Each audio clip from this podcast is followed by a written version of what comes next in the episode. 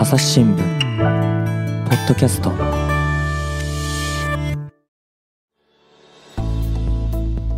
朝日新聞の岸上渉です、えー関西ラジオ界で活躍されている、えーパーソナリティのフリーアナウンサーあー桑原翔平さんにですね、えーこれまで阪神・淡路大震災とですねあの戦争に関するお話をお聞きして、えーそちらあニュースの現場からの方で配信をさせてもらったんですがあのこの収録の際にですね桑原さんが関西テレビの局アナ時代にですね活躍されていた時のお話をいろいろとお聞きしております。翔平の挑戦ということでですねあのもう命知らずの体当たりロケをしてきたというようなお話ですとかですねあの当時のおテレビの生々しい裏側の話がですね、えーお聞きできておりますのでそちらメディアトーク用に、えー切り出して、えー音響を作りましたので、えーそちらをお聞きいただきたいと思います。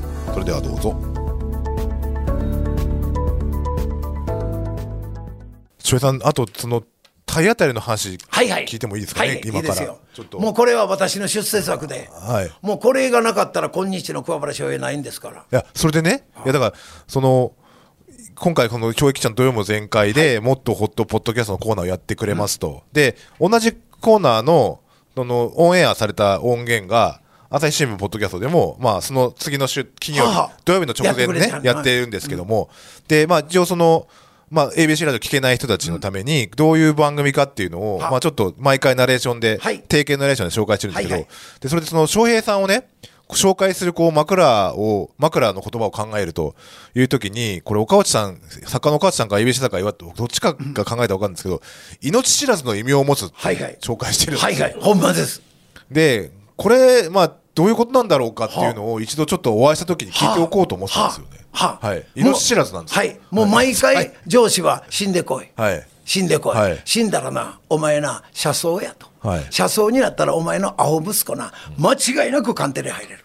おいや、そう。だから息子のために死んでこい、はい。だから今週一滴の血を流したら来週は二滴を流せと、これが小銀君一というものすごい当時のカンテレの、もう軍隊のおっさんみたいなプロデューサーがいたんですわ、その人の命令で、はい。そしてその人が私を、まあ、番組作ってくれた。はい。で一番最初に、はい。1975年、はい。広島カープが初めてセ・リーグで優勝した、はい。小葉監督の、そうです、ね。はい。そしたらその時に、はい。広島はもうカープ一色になったんですよ、はいはいはい。広島市が。広島市が、うんうん。もうテレビのニュース、新聞、全部カープ一色、そしてジャイアンツに勝ったんやから、ほんで日本シリーズがある、その相手が阪急ブレーブス。ということはカンテレなんですわ、は系列が。そしたらこれをほっとくわけにいかん。そしてその小銀君一いうのが、おいあさってから日本シリーズ始まるぞ阪急と広島がやるよりやんけ。この小銀君って野球何にも知りまへん。広島お前カープ一色やねんけ。誰か今から阪急のユニフォーム着てな、広島殴り込みかけてこい。これが放送のな、第一試合の日や。おもろいぞ誰かおらんのかで、私遠くに聞いてて、すいません、言い返してください。お標準語のできひんアナウンサーやないか。お前行って大丈夫。任せてください。小さい頃から水泳で体だけ鍛えております。どつかれてもええのか蹴られてもええのか大丈夫です。殺されるかもわからん大丈夫です。広島は怖いぞ。なんとかしてきます。よし行けと言っていきなり阪急ブレーブスからユニフォームが届いて、ほんで日本シリーズの2日前に広島へ行って、ほんでもう初めての全国ネット電がな。広島の皆さんおめでとう。しかし日本シリーズはカープが勝ちます。あっという間に300人、400人。ほんならもうじっと聞いとったのが、いきなり、こんな、こんなって広島弁で言う、初めて聞いた。ここは広島だぞ、バカ誰がいきなり殴りかかってきた。鼻血ドボー。帰りましょう。アホお前のコーナー20分や。今からお前こんなもんやめないか次はキャバレーキャバレー言って、いろんなところで広島カープが阪急より弱いということを言って、ほんで帰ってきて放送した。ほんなら阪急ファン決死の広島入り言うので、むちゃくちゃ受けた。面白かった。もうほんまに受けて。ほんならそれから、お前レギュラーやこれから毎週こんなんやれ。言うて、翔平の挑戦というのが、なんとお全部で10年ぐらいやったんかな。もう10年もやった10年間やった全部で200本やったんですわ。200本はあ。もうそれはもういろいろ。で、そのついでに定年までいろんなことがまた翔平の挑戦のついでで、また体力使えと。ほんでずっとあちこちやって。ほらもう本当に指先飛ばすわ。ライオンに腰かじられて、もう皮からいきなり骨なってるわ。もうそんなのを毎週毎週やってて。ほんでもう米朝藩がいつも番組で、あゃえらいことやってくれます。この翔平君ね、1回2500円のね、日当でね、命かけてまんね。こんなんな。お笑いの若手でもやりまへんで。で、それを米朝藩があちこちで言うてくれるから、余計ね、いろんな人が。もう、お前はんな、長島に会うたらな、長島さんがな、翔平君によろしい言うてたで、とかね、あの天下の長島さんが、そうや、見てくれとるで、とかね。もうそれでね、ありがたかったんです。それでもう余計調子に乗って、もう世界中ロケ行って、ほらんなのもうむちゃくちゃしましたもんね。アカプルコの断崖からダイビング。ダイビング。アカプルコのね、いわゆる決死のダイビングってね、もう有名でしょ。アカプルコで飛び込むの知ってます？アカプルコの現地の人がね、飛び込みまんね。40メーター上から。ほんならそれをみんな金払って見るわけですわ。はいはいはいアカプルコへてもう観光地ですわ。ほんならそこは両側の岸壁が迫ってて、深さが8メートルか7メートルで、波が寄せてきた時だけ15メートルに上がりまんねん。えその時に飛び込まないと頭打ちますね。15メートルの時、波頭に飛ばなあかんねん。ほんで、それをやるいうことに言って、ほんで、私の場合は赤ふんどしがテーマやったから、ほんで、バーッと5メーター、7メーターまで行って、もう10メーターまで行ったらね、頭からこうって飛び込まれん。そこが見えてるんです。波が来た、今や言う時飛び込まねえかんねん。で、下に着くまでが2.5秒とかね、あるわけですわ。ほんで、16メートルまで行って、それでもビルの5階か6階ですせ。もうその時はもう頭からよう飛び込まん。ほんで、足から生かしてください。ほんで、やっと落ちた。そしたら体というのは必ず足が上がるんです。飛んでたら。ま、っすぐ飛んでてもこう上がるんではいはい尻が重いから。はい。ほんなら、ふんどしで、もう肛門がパーン裂けたんですわ。8針縫ったんかな、肛門を。もうそういうなのが毎週やってまして。ほんなら肛門縫縫わないかん。ほらもう赤プルコのややこしい外科行って、ほんならもう麻酔もあれへん。はいうわーで我慢せーもうせめて手術はアメリカでとか言ってたけどあかんまあ、そんなんとかね。そういうのが毎週やって、さあ次は何をしますとか言ってね。ほなみんなが期待してくれてますね。ほなもう米朝藩もその中の90分の当時の番組で、桂米朝の人、えーえーと、国宝みたいなね、ナンバーワンというね、番組があって、それは国宝ばっかり出てきます。ほんで、その人にいろんなことを、米朝さんがうんちくを固めて聞く、はあ、これが、あね、柿右衛門さんですかとか言うてやる。そして、私の将兵の挑戦がある。そして、あとは高田光院とか、当時の兄弟の相田裕二さんというのが、その時事問題をやるわけ。今週1週間。ほんならその3つで構成されてんやけれど、言うて悪いけれど、翔平の挑戦で視聴率全部取るから、その前後で上がってくるわけです。そしたら余計米朝藩も小松左京も、もう相田裕二も、みんな、おい、翔平、もっとやってもいいで、もっとやってもいいで、って言って。米朝社も言わはもうるんですね米朝も、米朝してももういつも翔平君は偉いもんですよって言ってくれて。ほらもうね、10年、米朝はそれ10年やってたんかな。あもう、ほらもう面白かったですわ。命知らず言うて、ほんまにあの時は、本当にあの時はね、うちの母親だけは心配してましたね。そりゃそうでしょうねあんなアホなことするの。もう、読民ところがうちの嫁はんはおもろいわ、今週何の怪我して帰ってくんやろ。だから嫁と母親の違いやなというのがね、あの時は初めて分かりました。すごいですね嫁さんねうちの嫁はんはおもろい言うて、もうみんな喜んでるわ。次は何すんやろって、いや、分からへん、わしも行かな分からへんとか言ってね。行かな分からへん行かな自分で選んでるわけではないんですね。あもう全部向こうがほんである程度番組ってちょあの乗ってきたらねしもう日本中からネタくれるうちの祭りで水かけ祭りいうのがありますとかうちの近所の滝でもうそれはもうものすごい竹滑り竹滑りいうのがありますとかもう全部それネタくれるね。んほんでそれをざっと順番にやっていくわけです。はい、先ほど赤赤プルコってね赤プルコってあれいやメキシコですわ。メキシコですか？もうメキシコのもうあいわゆるコーヒー少ない豆が有名なところですよね。ああの観光地でね確か太平洋側で、はいはい。でこれはあのープレスリーがね、はい。映画出したんです、はい。赤プルコ万歳いうのがはははは。ものすごいそれで有名になって。るほどですね。ほんでそこでダイビングの人がいるいうことでピャーっと40メーターから飛び込むもうむちゃくちゃや。でそれを行こうということになって。ほんで一回行ったらもうそれだけもったいない、ほんならあもったいない。もったいない、はい。メキシコ行った。ら、はいはい。せっかく日本航空のタイアップや、はい。必ず東成田ロサンゼルス、メキシコシティいうラインができた、はいはいその宣伝で翔平の挑戦行ってください。ほんで向こうが言うてくる。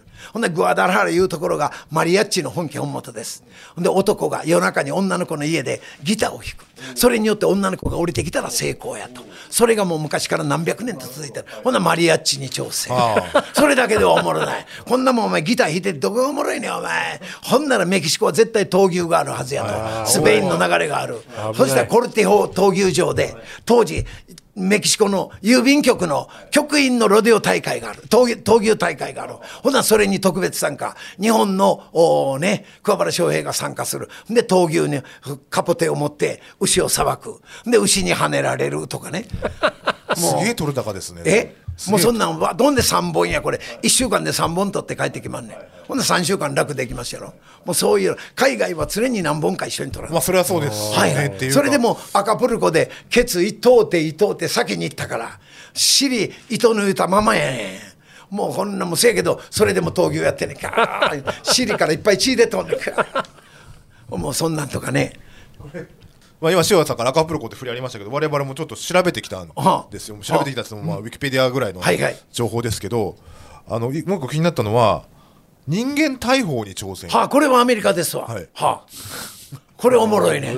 これもどこやったかな。はい。9メートルの筒にね、人間が入りまんねん。ほんでネジを巻くだけ巻いてボーンと離しよんね。ほんな人間が弾丸となって25メートル先にネットがありまんね。5メーターのネットが。そこに落ちるいうだけですね。せやけど最大は12メートルまで上がりまんね。9メートルから3メートル上がりよんね。ほんでそれまで必ず止まると。その時にあなたは体をひっくり返しツイストして背中から落ちてくれ。背中から落ちないと網を抜いて大怪我すると。ええ必ず止まったら体をひねる、分かりました。言うて飛んだ瞬間意識不明、ほんでもう殿様ガエルのように飛んでいってほんで25メートル先にネットをくり抜いて5メートル下地面これが芝生やったからよかった。両膝打って歩けんようになって、落ちたんだ。はあ落ちてそのままそんなんとかねほらもう赤そのもう人間逮捕いうのも怖かったですわ。はあ、向こうはもうとりあえず保険入ってくれと、はいはい。うちの責任やないいうの全部一筆、外国はものすごい厳しいんです、はいそれはそうでしょうね。全部関西テレビの責任ですと、一切責任の追及はしません、こんなん素人ができるはずないん。や、まあそれはそうですよ。はあ、そんなんがものすごい多かったよ、はあ、その代わりおもろかった。アメリカなんか行ったらもう大リーグ入団テストですわ、ほんならそれをその前に近鉄バファローズで西本監督が監督やったそしてふあの番組で入団テスト。ほんなら一生懸命やったけど西本さんが「うちは30以上の年寄りいらんねん。テレビでやれ言うからやったけどな。いらんねんお前。言いましたな。ほなわし大リーグ行きますよ。行くなら行ってこい。ほな行きますわ言うたらほな行けってほんまになってほんで産経新聞頼んで、ほな産経新聞がなんとかカリフォルニアエンジェルスとそのつながりがあると。はいはいはいあのエンジェルスですね。はい。ほんでエンジェルス行った今のあの大谷のエンジェルスですわ。ほんなら行ったらほんまに来たんかとほんなとのその当時のトム・サマースという GM が何をしたいねと。これ今から入団テスト。ほなアメリカそんなんせえへんと。全部下からあげんやと。せやけどどうしてもやりたいんだ。何をしたらええねん。日本みたいにやってくれ。バッティングスローイングフィールディングね。で盗塁。ほんな分かった。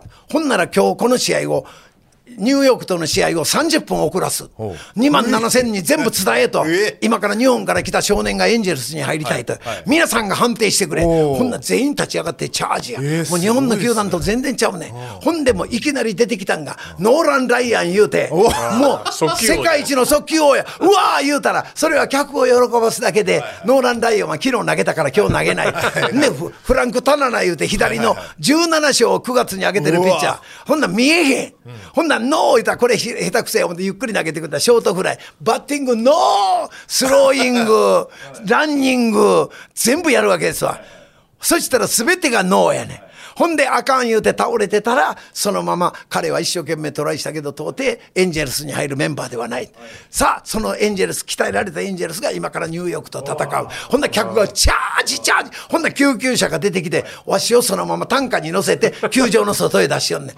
うまいな、アメリカは。ねえすごいですねすごいね。ほんでそれを帰ってきて放送したら、一番に反応したのが、あのパンチョ伊藤。ああのドラフト会議でね。見てました、はい。あのね、あなたが喋ってたトム・サマース、あの人はね、なぜあなたにこう言ってっかというとね、あの人の奥さんはね、加古川の人なんです。えそんなんでしたんか。そしたら上田監督上田監督やって、はいはい。翔平さん、あのテープください。う。ちもね、客が来なくて困ってるんですと。ああいうなのをね、参考にしたい。阪急ブレーブスのほんならその時、トム・サマースが、たまたまマルカーノいうのが日本に来てたんですね。ねマルカーノは、あの、エンジェルスのう W3W やった、はいはい。ね、はい。トリプル W やって、ほんでそれが言ってると、ほんで、マルカーノによろしくとかいう言葉があったから、上田さん、マルカーノによろしく言ってますせ。うわ、ありがとう、ぜひ見たいと、ほんで、うちもああいうなのね、参考にしたい言うて、上田監督だけがあれ言うてくれて、あとのチームはどこも言えへんかったけどね、そんなむっちゃくちゃ面白かったこととか、それはありますわ。ああ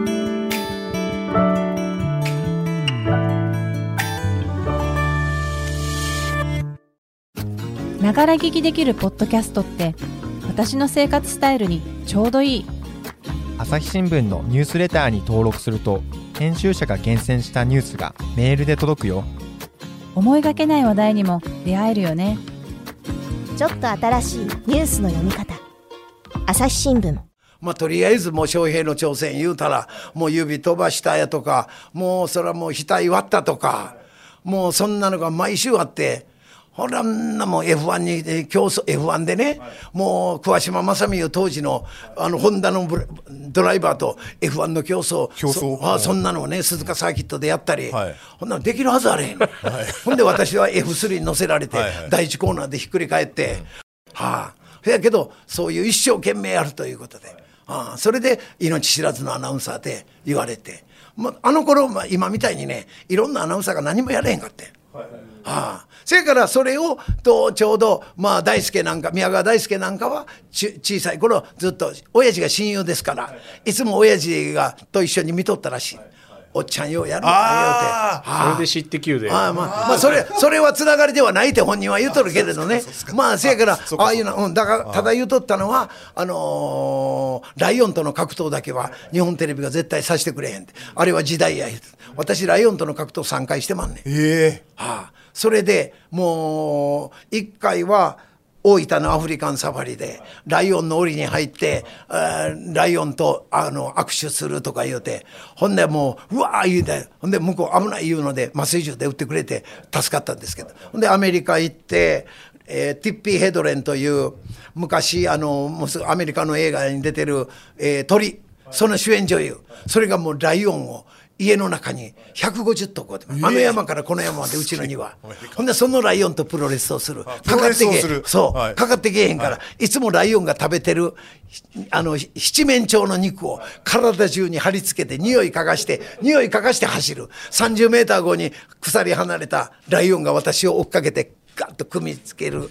はあ、そしたら七面鳥がない言うので尻だけ破ってベロベロ舐めて帰ったとかね 名古屋のデパートの上であの向こうのどっかのサーカスのライオン連れてきてアフリカの映画を見せますね。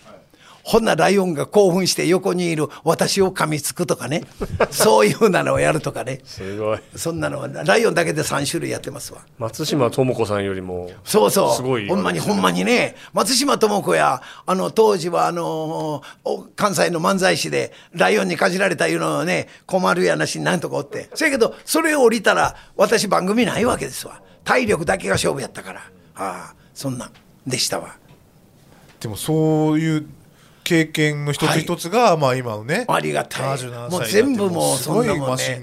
もう全部、はい。いわゆる今のネタになってますね。はいそやからもうあらゆるところで。で、東京2年間フジテレビで行ってたっていうのが大きいね。はい。はいはいおはようナイスで。月金、はい。そして私と須田哲夫ダブルメインキャストですね、ほんなら東京は誰々がけえへん言うたら代わりにすぐ石原慎太郎が来たりね。大阪ではスペシャルゲストがもう出たり入ったりしよるわけですわ。先ほどの野坂昭之やないけれど。もうそれが大きかった。ほんでもうロス疑惑があって。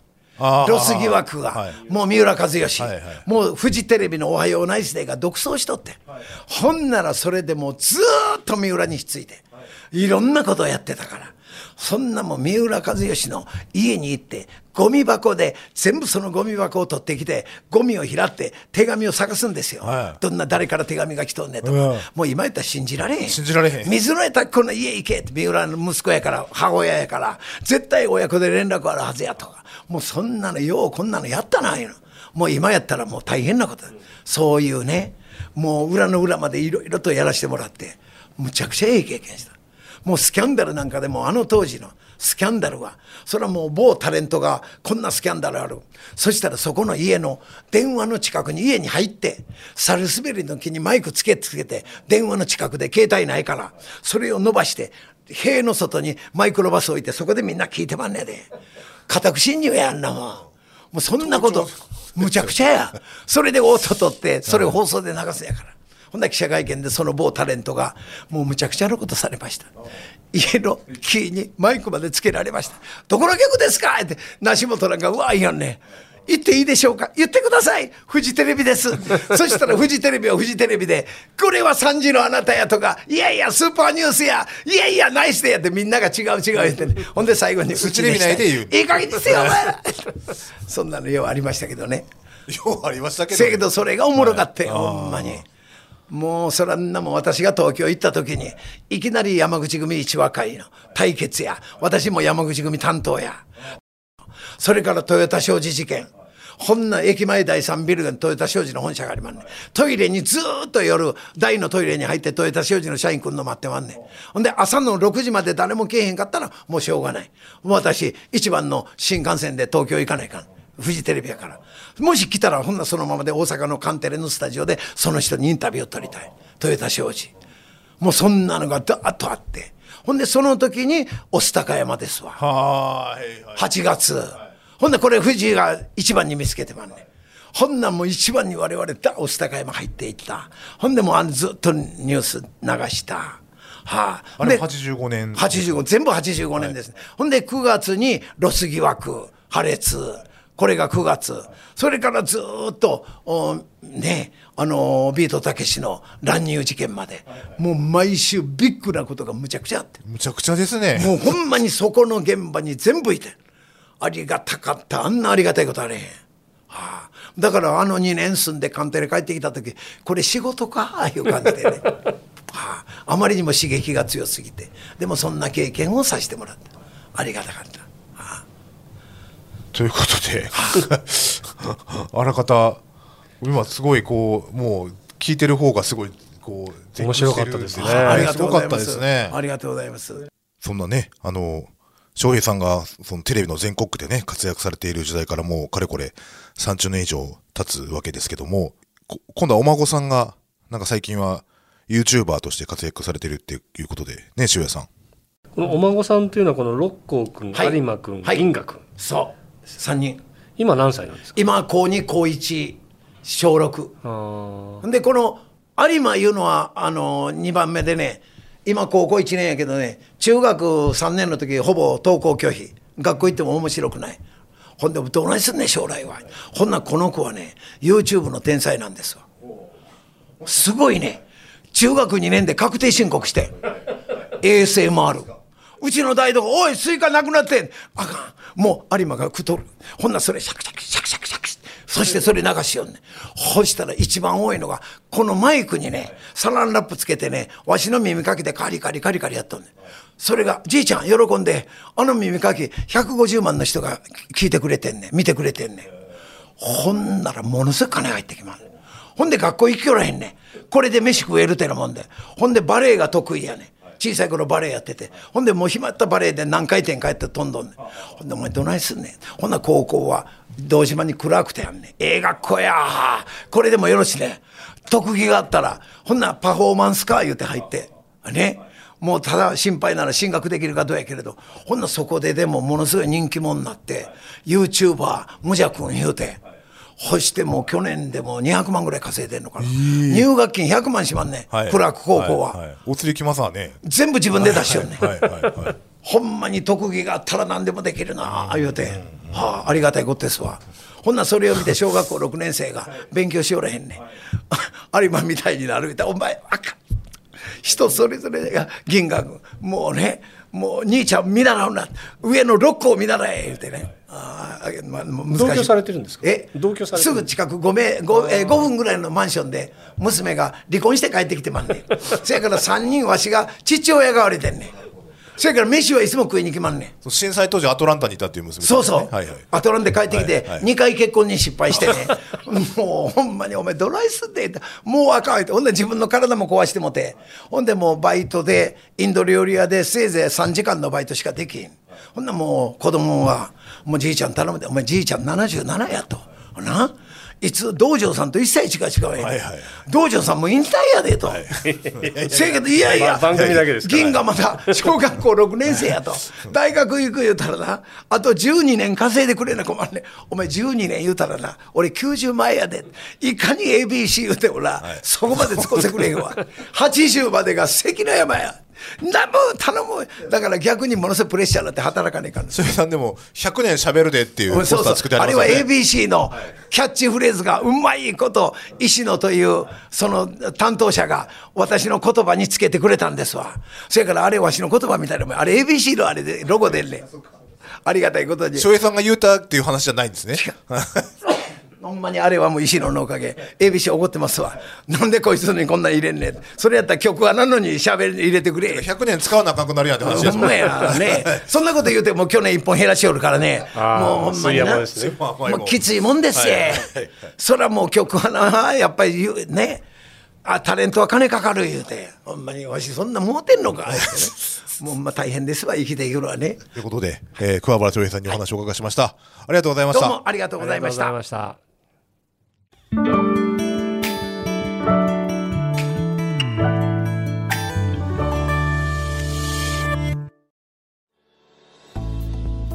い、ということで、えーフリーアナウンサーの川原翔平さんにですね、えー今回は、あカンテレのですね、あのアナウンサー時代の話をいろいろ聞きしてきました。非常に壮絶な、あのロケのお話をたくさんお聞きできたんですけれども、翔平さんがですね、あの ABC ラジオの方で、えーご出演しているラジオ番組のですね、ご案内を、じゃあ塩谷さんの方からお願いできますでしょうか？はい。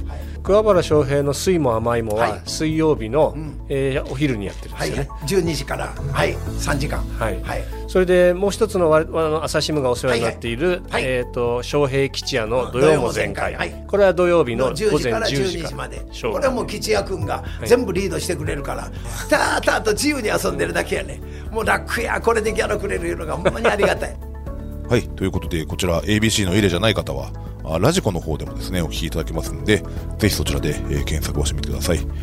はい、ということで、えー朝日新聞ポッドキャストを岸上渉がお送りしました。それではまたお会いしましょう。